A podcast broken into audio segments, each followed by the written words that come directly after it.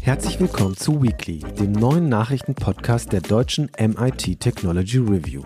Darin wollen wir jede Woche Nachrichten aus Technik und Wissenschaft einordnen, um einfach besser zu verstehen, was hinter der Nachricht steckt. Ob ein technischer Durchbruch also wirklich einer ist oder nur ein Hype, beziehungsweise nichts wirklich Neues befördert. Das ist wichtig, um die Welt und die ganzen Entwicklungen, die um uns herum passieren, besser zu begreifen. Und jetzt geht es los mit Weekly. Willkommen im HP Store, der Anlaufstelle für deine Technikbedürfnisse. Bei uns findest du Laptops, PCs, Workstations, Konferenztechnik und Drucker sowie Zubehör. Bestell im HP Store und profitiere von exklusiven Ansprechpartnern und Produkten. Wir beraten dich gerne schon vor dem Kauf und finden mit dir zusammen dein passendes Produkt oder konfigurieren mit dir einen auf deine Bedürfnisse zugeschnittenen PC. Außerdem sichern wir dich auch nach dem Kauf weiter ab. Wähle zwischen verschiedenen Servicepaketen wie beispielsweise 24/7 Support oder Austauschservices. Besuch uns im HP Store unter hp.de/shop und spare mit dem Code HPMIT10 10%.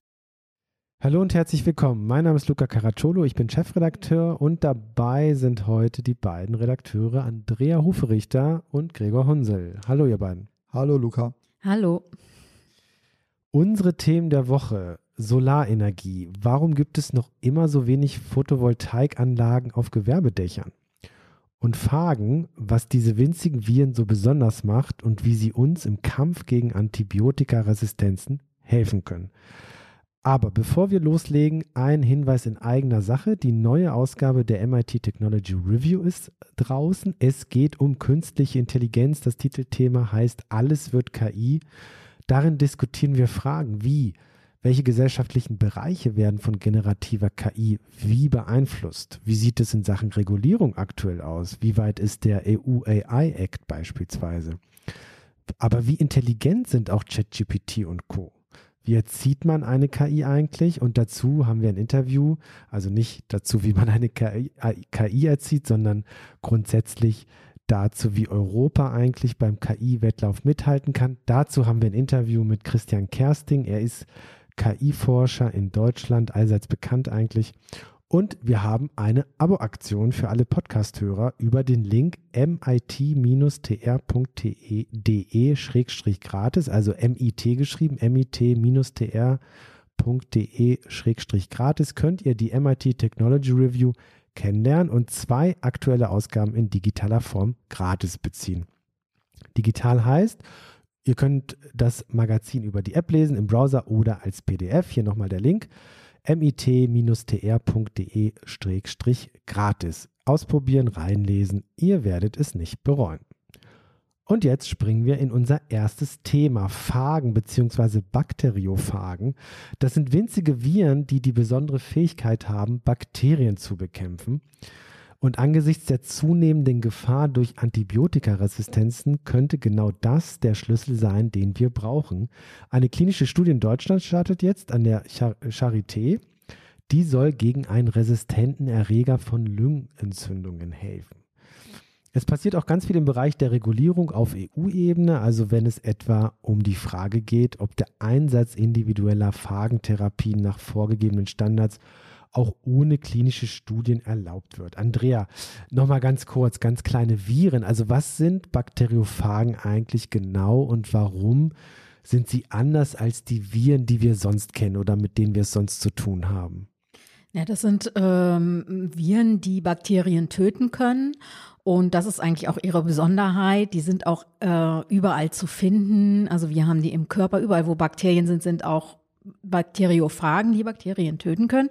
Also man findet die auch viel in Klärwerken, wo besonders viele Bakterien sind, auch in äh, Abwässern von Krankenhäusern, in Pfützen und eigentlich überall findet man diese Viren. Und die töten andere Bakterien. Also sind so der natürliche Feind von Bakterien, kann man kann das man sagen? So, ja, kann man, glaube ich, so sagen. Also die haben eben ganz spezielle Oberflächenstrukturen. Also jedes, äh, jeder Phage für ein bestimmtes Bakterium. Da kann er sich dann quasi sein Bakterium suchen und äh, daran festdocken und dann schießt der quasi seine Erbinformation in dieses Bakterium rein und äh, ähm, bringt das Bakterium dann dazu, dass sich, äh, dass das Bakterium dann Viren produziert. Das Bakterium produziert dann sehr viele von diesen Phagen und äh, außerdem noch Enzyme, die die Bakterienwand durchlöchern, bis dieses Bakterium platzt. Dann werden diese Phagen wieder freigesetzt, infizieren wieder neue Bakterien und dann geht es immer so weiter. Ich hatte in der Vorbereitung gelesen, ganz interessant, dass ähm, die Forschung zum zu Bakteriophagen eigentlich auch schon viel älter ist, aber es kam halt äh, Antibiotika dazwischen, was natürlich unglaublich gut gewirkt hat gegen Bakterien und bakterielle Infektionen und dann ist sozusagen die Phagenforschung so ein bisschen ins Hintertreffen geraten. Ja, das stimmt. Also das ist schon über 100 Jahre alt, dass das erste Mal äh, damit äh, gearbeitet wurde. Dann kam, wie du schon sagtest, das Penicillin im Grunde dazwischen und Antibiotika haben sich da durchgesetzt. Es gibt aber ein paar Länder, wo das weiterhin auch genutzt worden ist, zum Beispiel in Polen oder in Georgien. Das ist wahrscheinlich das berühmteste. Das ähm, Institut in Georgien, da reisen auch manchmal Leute hin, um sich da behandeln zu lassen ist dann hier aber aus der Mode gekommen und jetzt muss man es unter den gängigen Bedingungen und, und diesem Denken, wie Medikamente normalerweise eigentlich funktionieren sollen, muss man das jetzt hier wieder so etablieren, weil das ist natürlich ein lebendiges Medikament im Grunde. Ja, und ähm, was sind denn jetzt die besonderen Herausforderungen bei diesen Phagentherapien? Also welche Hindernisse müssen wir denn angehen, damit das auch breitflächig zum Einsatz kommen kann? Also zum einen muss muss einmal, wenn man es als, es gibt zwei, zwei verschiedene Methoden, diese Fragen anzuwenden. Einmal ganz individuell, wie das auch in Polen und in Georgien auch gemacht wird, dass eben Patient kommt und man ent, äh, quasi eine Probe von den Bakterien, die ihm die Wunde infizieren oder eben anders krank machen und sucht dann dann den passenden Phagen dazu. Und dann kann man den Patienten ganz individuell äh, behandeln. Ähm, das ist diese individuelle Therapie. Und dann gibt es eben noch den zweiten Ansatz, wirklich ein Medikament, eben zum Beispiel gegen diesen Lungenkeim äh, Pseudomonas aeruginosa zu ähm, entwickeln. Und das ist ein Phagencocktail aus drei verschiedenen Phagen, weil wie bei Antibiotika auch können sich durchaus Resistenzen bilden. Deswegen nimmt man gleich drei Phagen. Die hat man jetzt gefunden und da hat man Medikament richtig draus gemacht, das aufgereinigt und an Tieren schon getestet hat, das auch gut funktioniert. Und das muss sich jetzt eben in diesen klinischen Studien beweisen. Und es wäre wichtig, dass dieses Medikament jetzt zeigt, dass es wirken kann. Hm. Nebenwirkungen sind überhaupt kein Problem offenbar von diesen Phagen, weil bei allen Fallstudien und größeren Studien hat es nie Nebenwirkungen unerwünschter Art gegeben. Was noch ein Pro Problem sein kann, sind eben diese Resistenzen. Aber ähm, wie gesagt, da muss man eben wahrscheinlich mit mehreren Fragen, verschiedenen Fragen oder Fragencocktails gegengehen. Und es gibt kein, also es geht ja um Viren. Also wir schleusen ja Viren in den menschlichen Körper ein und da gibt es bisher nichts. Du hast gesagt, es gibt keine Nebenwirkung. Man hat bisher nicht beobachtet, dass diese Viren auch noch irgendwelche anderen Dinge anstellen. Nee, also zum einen ist es ja so, dass wir ohnehin Phagen im Körper haben. Also das ist wie Bakterien. Es gibt eben so eine und so eine, äh, die Bad Guys und die Good Guys.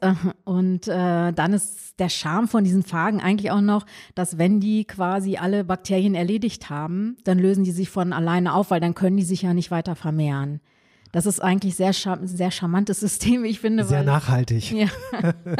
genau, also da hat man jetzt nicht irgendwie noch Unmengen, die dann ins Abwasser ja. gehen, weil man es ausscheidet oder so, sondern wirklich, wenn die Bakterien alle sind, dann können die auch nichts mehr ausrichten. Und in der Diskussion, das habe ich auch äh, gelesen, das fand ich interessant, sozusagen dieses Argument, na ja, dann nehmen wir Viren also zwar leben die zum Teil in uns, aber sozusagen die Idee, Viren als Medikament zu sich zu nehmen, da empfinden Menschen auch einen gewissen Ekel. Also die, die, also auch da muss man offensichtlich so ein bisschen äh, Aufklärungsarbeit leisten? Ja, das weiß ich gar nicht mal so genau, weil ähm, zumindest bei den Menschen, wo es jetzt wirklich mal Zeit wird, dass die das auch nutzen dürfen und da nicht nach Polen für fahren mhm. müssen, um die also wirklich schlimme Wunden haben oder schlimme Infekte oder Infektionen, gegen die eben gängige Antibiotika nicht mehr helfen. Da ist der Leidensdruck so groß, dass wirklich sich viele wünschen würden, sie können es einsetzen. Da muss mhm. man auch keiner überzeugen. Also die, ich war neulich bei einer Fragenforscherin zu Besuch, die hat auch gesagt, sie bekommen so viel Post und so. Es gibt wirklich sehr viel Leidensfälle, wo das einfach, wo die Leute das haben wollen. Und äh, ob man das dann wirklich irgendwann mal so als aus der Apotheke, wie das in Georgien auch ist, dass man sich da was gegen Schnupfen holt, da wird das schon so. Da kann man in die Apotheke gehen und sagen, ich hätte gern ein Phagenmedikament gegen Schnupfen oder Halsschmerzen mhm. oder so. Mhm. Das gibt es wohl. Schnupfen wahrscheinlich eher nicht, aber gegen Hals, eine Halsentzündung. Mhm. Ähm, ob das mal hier sich so etablieren ist, dass das wird, das steht natürlich total noch in den Sternen. Ich meine, am Ende, wenn es wirkt, ist mir ja alles andere eigentlich egal. Ne? Also es gab mal einen Fall von einer Lungenerkrankten in den USA, die nur gerettet werden konnte aufgrund so einer Phagentherapie, ne? Also ja. die wahrscheinlich sonst gestorben wäre. Ja, da gibt's tolle, also was heißt tolle, also so richtige Wundergeschichten. Mhm. Auch ich habe auch mal mit Forschenden gesprochen, die haben eine Frau behandelt, die nach einem Bombenattentat, deren Bein total zertrümmert gewesen war und wo wirklich die ganz, wo, wo eigentlich die Amputation anstand. Mhm. Und dann haben die doch ein Phagenmedikament auf sie persönlich zuschneiden können, dass äh, dann nach drei Monaten im Grunde die Wunde wieder geschlossen war. Mhm. Und das ist natürlich Wahnsinn, was da für ein Potenzial drin steckt. Mhm. Ist vielleicht nicht die Lösung für alles, aber für vielen Menschen könnte es vielleicht helfen. Ja gut, gerade angesichts der zunehmenden Antibiotikaresistenzen mhm. ist das vielleicht ein Weg um damit umzugehen. Ja, also das macht diese Phagenforscherin, bei der ich war, äh, die nehmen sich jetzt also quasi auch Keim für Keim vor, der auf der Liste der Weltgesundheitsorganisation steht, um dagegen eben solche Phagenmedikamente zu entwickeln. Kommen wir zum nächsten Thema. Wir werfen mal einen Blick auf die riesigen ungenutzten Dachflächen von Gewerbegebäuden. Ähm, da ist übrigens auch ein Stück im aktuellen Heft drin von Gregor geschrieben. Ähm, das Komische ist ja, in einem Land, in dem die Photovoltaikleistung bis 2030 mehr als verdreifacht werden soll, dass eben so viel Gewerbedächer noch, also wenig bis gar keine äh, Solar- bzw. Photovoltaikanlagen haben. Dabei wären ja Gewerbedächer in vielerlei Hinsicht der ideale Standort für Solaranlagen, weil man eben keine extra Flächen erschlossen oder weil keine extra Flächen erschlossen werden müssen. Trotz ihrer, ihres enormen Potenzials sind die meisten dieser Dachflächen aber eben noch immer komplett ohne Solarmodule. Ist das jetzt alles verschenkter Platz an der Sonne? Gregor, welche technischen und wirtschaftlichen Herausforderungen stehen in der Nutzung dieser Dächer für Solarenergieerzeugung im Weg? Ja, da gibt es äh, verschiedene Ebenen. Das naheliegendste ist natürlich erstmal die technische Ebene. Also alle, nicht alle Dächer sind auf die Dachlast ausgelegt. Oft sind das ja sehr filigrane Bauten mit irgendwie so Wellblech drüber, so die großen Lagerhäuser. Dann noch ausgelegt, dass sie eine bestimmte Schneelast tragen sollen. Aber wenn dann noch Photovoltaik draufkommt, dann reicht es nicht. Ähm, oder es sind Dachaufbauten drauf, Lichtluken, äh, Klimaanlagen, dass man nicht einfach nicht die große Fläche hat, da was zuzubauen. Äh, viel zentraler sind allerdings rechtliche und wirtschaftliche und administrative Probleme. Ähm, das eine ist schon mal zum Beispiel, dass bislang große Dachflächenanlagen, also ab 750 Kilowatt, an Ausschreibungen teilnehmen mussten. Und damit konkurrierten sie mit den Freiflächenanlagen, also die einfach auf der grünen Wiese gebaut werden. Und die sind natürlich nochmal viel billiger. Und dann gab es ganz komische Regelungen zum Eigenverbrauch, also wann man, unter welchen Umständen man überhaupt Eigenverbrauch machen durfte, wenn man Einspeisevergütung also bekam. Also kurz, Gregor, billiger, weil man nicht an der Dachkonstruktion herumarbeiten muss, damit das Dach stabilisiert wird, um diese Solaranlagen beispielsweise tragen zu können. Genau, also erstmal sind sie einfach größer, mhm. bis in den zweistelligen Megawattbereich. Mhm. Und das ist natürlich der Skaleneffekt, aber letztendlich kannst du dir vorstellen, auf der grünen Wiese kannst du mit dem Lastwagen anfahren, ein paar Fundamente gießen, ein paar Kabel legen und gib ihm. Äh, auf dem Dach ist natürlich alles ein bisschen komplizierter. Mhm, okay. Also kannst schlecht mit dem Lastwagen auf das Dach fahren, mal ganz platt gesagt. Hm. Ähm, genau. Äh, also für viele Unternehmen rentiert es sich einfach nicht, weil die Einspeisevergütung zu gering war Wo es sich rentiert und wenn es sich rentiert, ist halt der Eigenverbrauch. Weil ist klar, Industriestrom ist halt immer noch günstiger als Haushaltsstrom, aber immer noch teurer als die Einspeisevergütung. Und ähm, deshalb die meisten Anlagen, wo es was tatsächlich auf dem Dach gibt, sind halt so optimiert, dass es halt den Eigenbedarf deckt.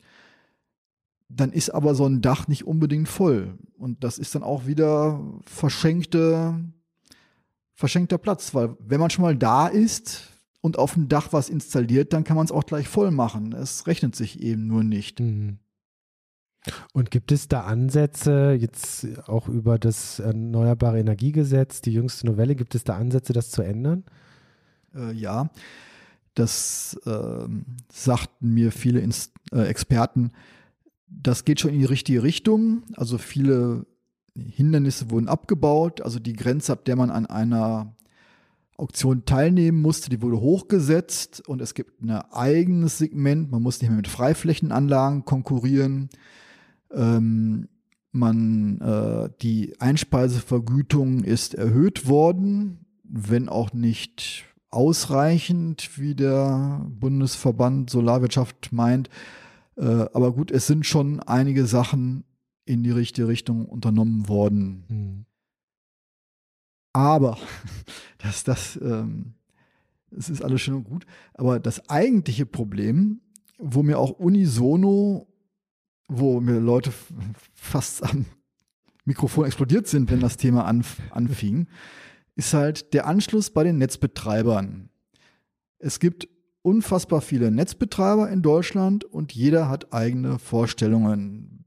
Also der muss ja das, man muss es anmelden, er muss es abnehmen, ähm, sie müssen ferngeregelt werden können, also in einem Fall der Netzüberlastung muss, müssen sie abgeschaltet werden können und dafür muss es bestimmte Protokolle, Hard- und Software und so weiter geben. Und, und, und, und das ist nicht standardisiert. Das ist nicht standardisiert. Das macht jeder Netzbetreiber, wie er will.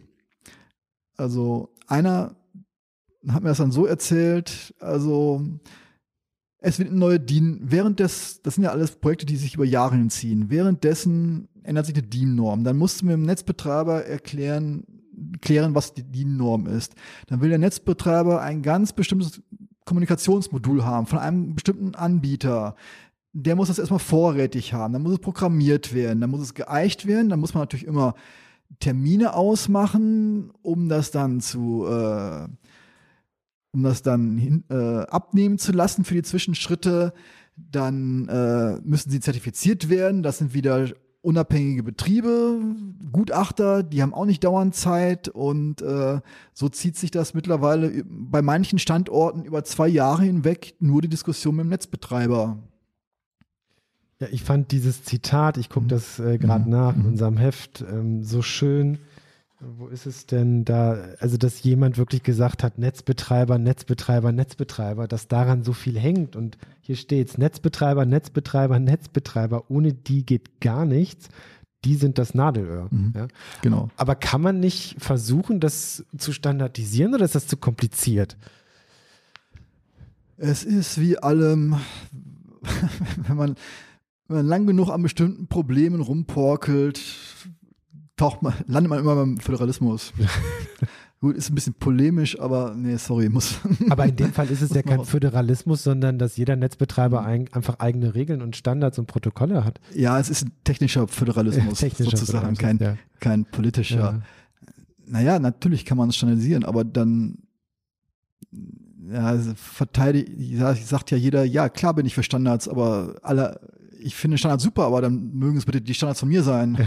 Ja. Gut. Ähm, es gibt aber tatsächlich einen vom Bundeswirtschaftsministerium ins Leben gerufenen Branchendialog, der solche Sachen ähm, äh, äh, regeln soll. Also am runden Tisch will er sich alle dran setzen und das soll, das soll tatsächlich gemacht werden. Da gibt es auch sehr feinsinnige äh, Formulierungen drin in der Photovoltaik-Strategie äh, der Bundesregierung, die dann ungefähr so lauten, dass die Bundesnetzagentur möge auf marktmissbräuchliche Fälle äh, das mal untersuchen, äh, wo halt Netzbetreiber bestimmt was, irgendwas fordern, was in der Regel bedeutet für mich, dass sie keinen Bock haben, sich damit Mhm. Komplexität auseinanderzusetzen, weil es Mhm. halt lästig ist. Mhm.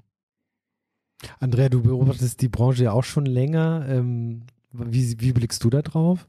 Ja, ich finde das natürlich grundsätzlich natürlich total dramatisch angesichts dieser, dieser Lage, dass nicht alle Flächen, die irgendwie äh, relativ unkompliziert, äh, also jetzt vom mech- mechanisch-statischen Standpunkt bestückt werden können mit äh, Solarzellen, dass das nicht passiert. Ne? Mhm. Und ja, dramatisch, wenn das an Regulierungen scheitert, aber man kennt es ja aus der Windkraft auch schon. Das scheint ja sich so durchzuziehen und das Mhm. natürlich, also wenn man an die Folgen denkt oder äh, ja an die verlorenen Chancen, die man jetzt hätte, wenn man eben einfach mal äh, Nägel mit Köpfen machen würde, dass das dann an so blöden Regularien hängt, das macht einen ja manchmal auch einfach nur sauer. Hm. Mir kommt da gerade eine super Idee. Man müsste einen Windpark auf dem Deck eines LNG-Terminals installieren. Dann kriegt man den sofort genehmigt. Und am besten Photovoltaik noch dazu Genau. bauen.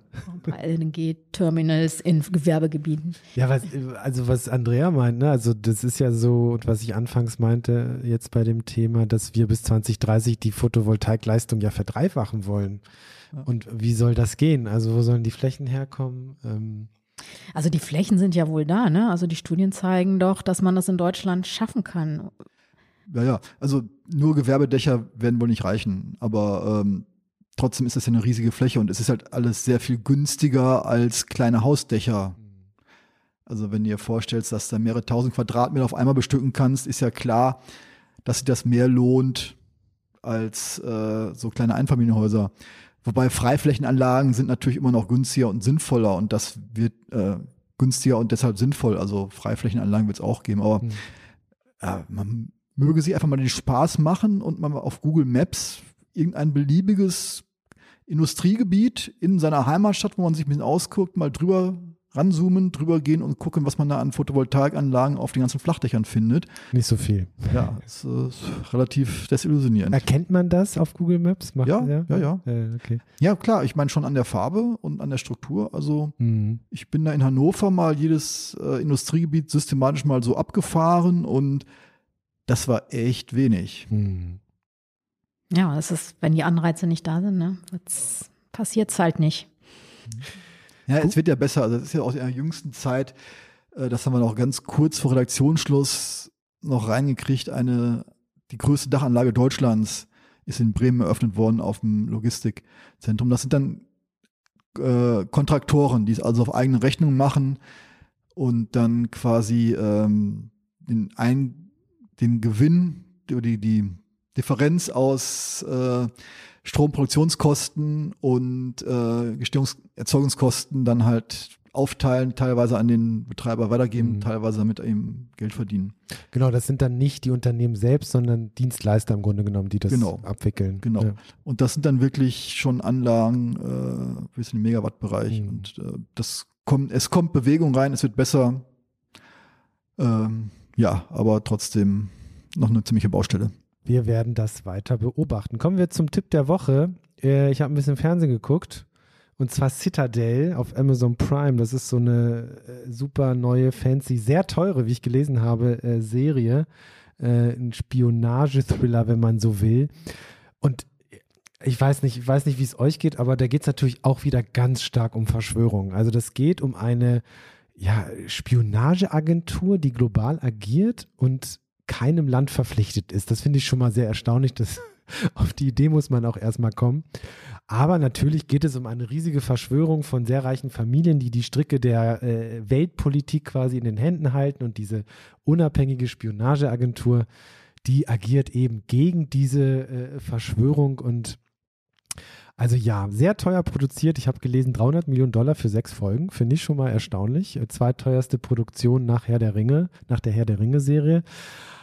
Aber so inhaltlich, also irgendwie Verschwörung zieht ja schon seit Ewigkeiten, nicht erst seitdem wir diese ganzen Debatten um Fake und Misinformation haben und so weiter. Aber also man kann die Verschwörung nochmal auf die Spitze treiben. Also es ist schon sehenswert, man kann sich das angucken, aber ich denke mir auch so gleichzeitig, oh, schon wieder so eine Verschwörung, aber offensichtlich ist das etwas, was nachgefragt wird.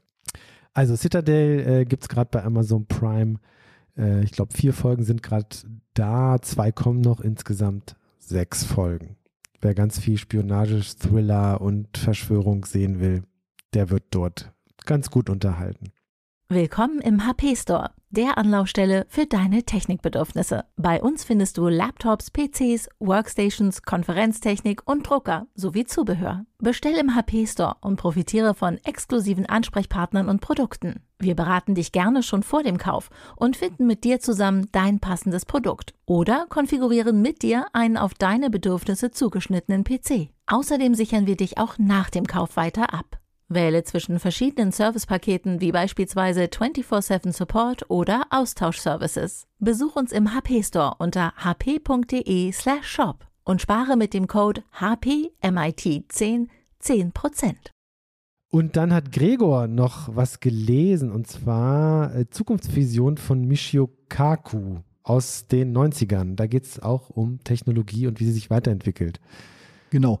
Ähm, wir haben ja in die Rubrik äh, eine Rubrik bei uns im Heft der Klassiker neu gelesen, wo wir halt alles von Jules Verne über H.G. Wells bis halt jüngere Sachen ähm, mit einem gewissen Abstand nochmal neu lesen. Und das ist jetzt eine der jüngeren Sachen. Das ist in, auf Englisch 1997 erschienen 1908 und auf Deutsch 1998. Äh, Michio Kaku ist ein relativ populärer, ist Quantenphysiker von seiner Herkunft ist aber auch relativ populär geworden durch seine Bücher. Also er kann gut erklären, er ist sehr lebhaft, hat auch Fern ist in Fernsehserien als Moderator aufgetreten, also recht populärer Mensch und ähm, das ist ganz spannend, weil ähm, es an den Anfangszeit der 19 äh, der, des Internets angesiedelt ist. Also das Internet gibt es schon, Dotcom-Boom ist so gerade am Kommen und dann sich raus, sich ähm, auszumalen, was aus diesem komischen neuen Internet denn alles nochmal werden wird. Mhm. Das ist so ein bisschen so ein blinder Fleck aus diesem Genre der Zukunftsliteratur. Also man kennt es natürlich ganz massiv aus den 50er bis 60er, 60er, 70er Jahre. So leben wir im Jahr 2000. Dann wurde es ein bisschen ruhig.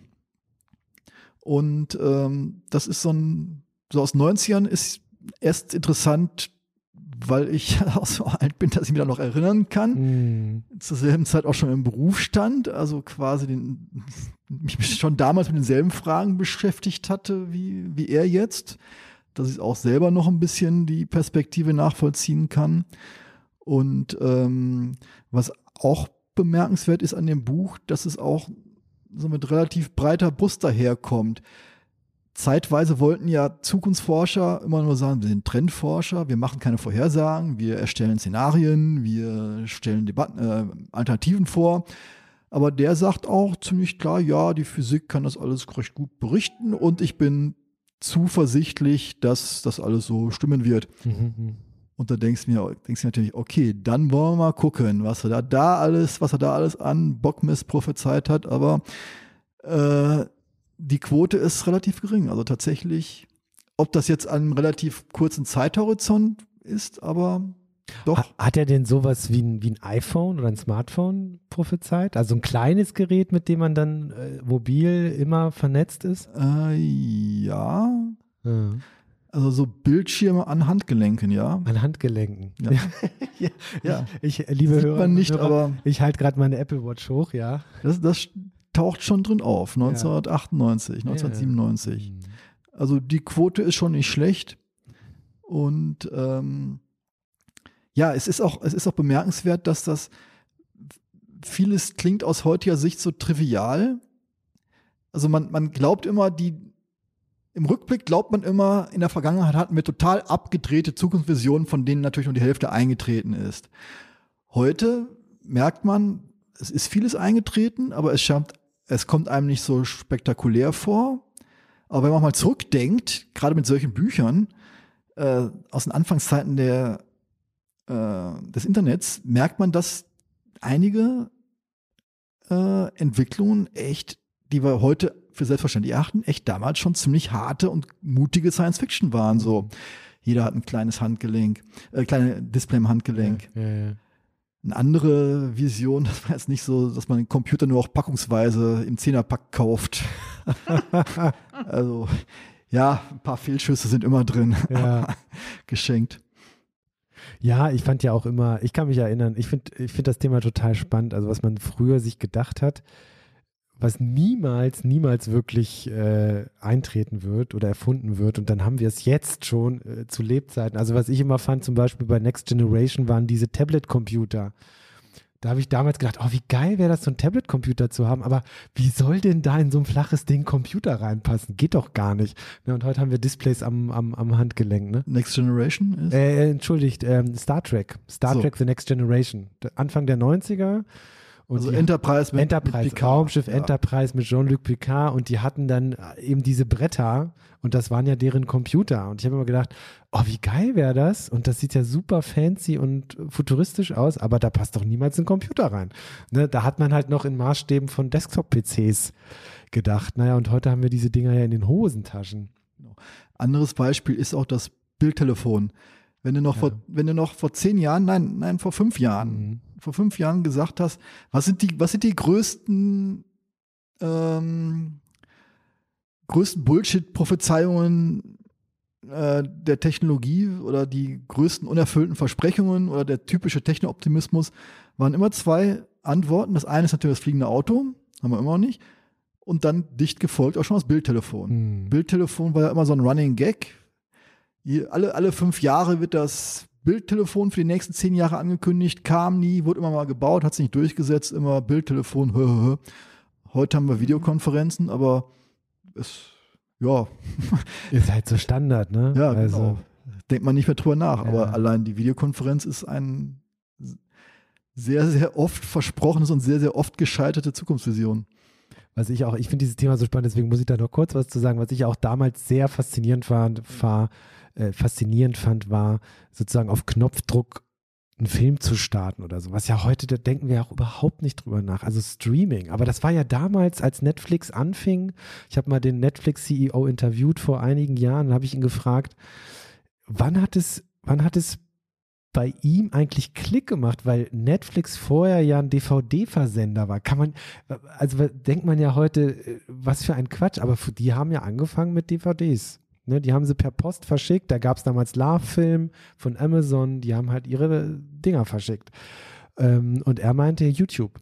Als er das erste Mal YouTube gesehen hat, wusste er, okay, wir müssen voll auf Streaming gehen und hat halt recht behalten. Ne? Also auf Knopfdruck etwas zu starten und die ganz und wie meine Kinder heute damit umgehen, ne? Die, also so ein Angebot gab es ja noch nie. Ne? Es, es gibt ja, wir haben das Thema immer wieder, Streaming-Anbieter ohne Ende. Und eine ganze Bibliothek steht zur Verfügung und man weiß immer gar nicht, was man gucken soll. Also finde ich äh, alles schon sehr faszinierend. Aber äh, Michio Kaku ist offensichtlich äh, ein ganz guter Zukunftsmensch, äh, beziehungsweise jemand, der gute Prognosen abliefern kann. Also auch, ähm, ja, ich bin ja gerade erst angefangen, ich bin noch nicht so weit, aber äh, ich weiß auch gar nicht, was, also ich glaube, das war auch drin, also halt auch Filme angucken übers Netz, halt alles, was man digitalisieren kann. Geht auch um Glasfaser und dann wird hochgerechnet, wie viel braucht man für eine Videoübertragung und wie realistisch ist das und so. Also ja, also ich finde sowas immer ganz interessant, halt ist auch mein privates Steckenpferd. Aber diese 90er sind so ein bisschen auch ein blinder Fleck, weil das da eine Zeit lang auch ziemlich unpopulär war. Als man sich so mit den 2000ern abgearbeitet hat, dann wollte man nicht mehr, hatte man irgendwann keine Lust mehr auf große Visionen. Aber Mhm. darum ist das ja auch ganz lesenswert. Ja. Gut. Ich könnte noch so viel zu, dazu sagen, aber wir sind ja ein kurzer Podcast. Insofern würde ich das jetzt hier beenden. Äh, als Tipp eben nochmal Michio Kaku, Zukunftsvision und Citadel von Amazon Prime, wer so ein bisschen äh, Spionage-Action möchte.